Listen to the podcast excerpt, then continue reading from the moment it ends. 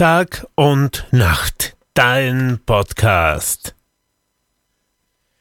Hallo Leute, wunderschönen Abend. Es ist wieder mal soweit. Heute ein kleiner Überblick vom 23.09.2021. Ja, 3G-Regeln, die sind ja überall bald vielleicht schon, ja. Und das Land Kärnten hat ja im gesamten Landesdienst die 3G-Regeln verfügt. Ab 1. Oktober müssen ja alle Mitarbeiter einen entsprechenden Nachweis bringen. Verantwortlich sind die direkten Vorgesetzten dafür. Freiheitliche Personalvertreter warnen aber davor, es könnte ja eine Impfpflicht und eine Zweiklassengesellschaft werden. Die Mitarbeiter müssen den Nachweis, also entweder den Impfpass, den Gesegnungsnachweis oder Testnachweis nicht älter als 24 Stunden bei PCR maximal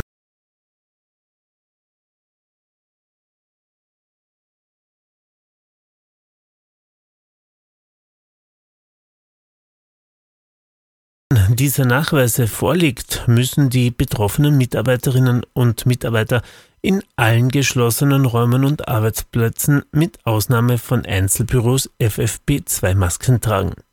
Das betrifft auch Gemeinschaftsbüros und Besprechungsräume.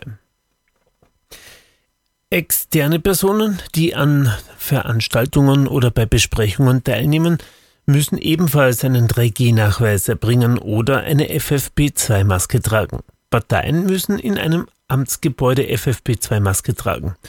Im Weigerungsfall kann dann das Gebäude verwiesen werden.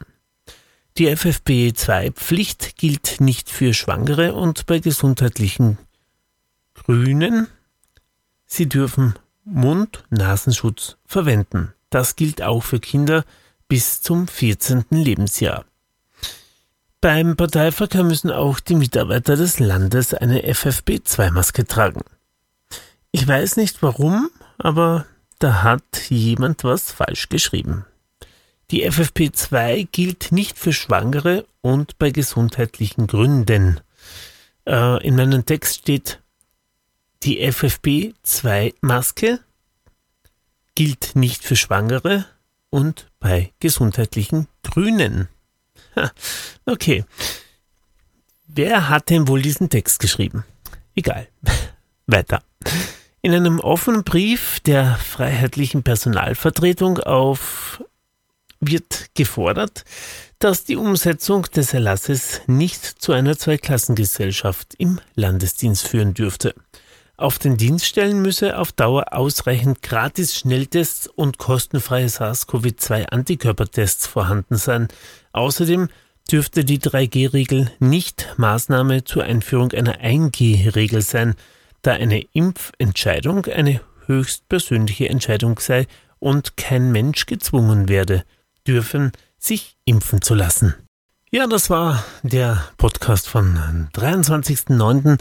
Kleine Information und ich wünsche euch jetzt noch wunderschönen guten Abend, schöne Nacht und bis morgen.